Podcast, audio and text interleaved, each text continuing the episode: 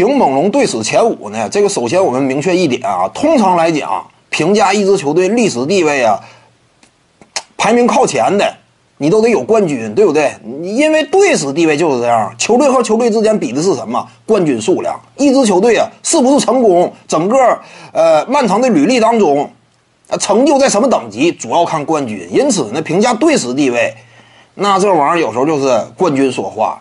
但是猛龙属于一种。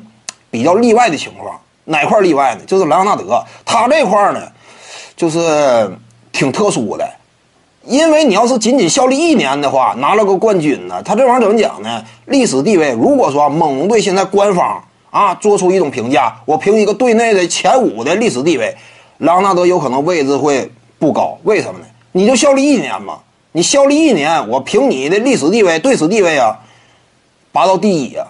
那其他人学坏了，对不对？这引导不好，你注意这样一种风向。所以呢，你考虑到这点的话，那拉纳德可能说，他甚至前五都进不去，因为你就效力一年嘛。我的感觉啊，是冠军功勋也是，起码效力三年以上，你才能够这个资格评队史地位嘛。所以拉纳德这一点比较尴尬，他接下来在快船队也是，你得多打几年嘛。你从猛龙队官方的角度而言呢，那可能排第一的凯尔洛瑞，对不对？洛瑞这会儿就得排第一了。排第二的呢，咱们以未来的眼光来看啊，非常有可能是这个西亚卡姆。为什么？因为西亚卡姆现在已经是东部全明星了，首发级别了，潜力也挺高。他本身在夺冠那一年，差不多就是队内的二当家，对不对？分量也也也很重，差不多就西亚卡姆了。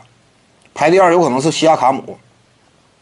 第三呢，因为范弗利特这种啊，小加索尔这种基本上就很难混得上去了。为什么？你属于并非真正核心级别的，洛瑞、西亚卡姆这基本上属于核心层次。小加呢，防守端有作用、有作为，但是整体核心的位置相对偏，那你就不行。你很难说啊，我是个龙套冠军，我也压住其他人，那费劲呗。因此，第一洛瑞，第二西亚卡姆，第三呢，有可能是伊巴卡，有可能是伊巴卡，因为伊巴卡效力年头也不短了，在猛龙队呢，似乎说找到了家一般的感觉。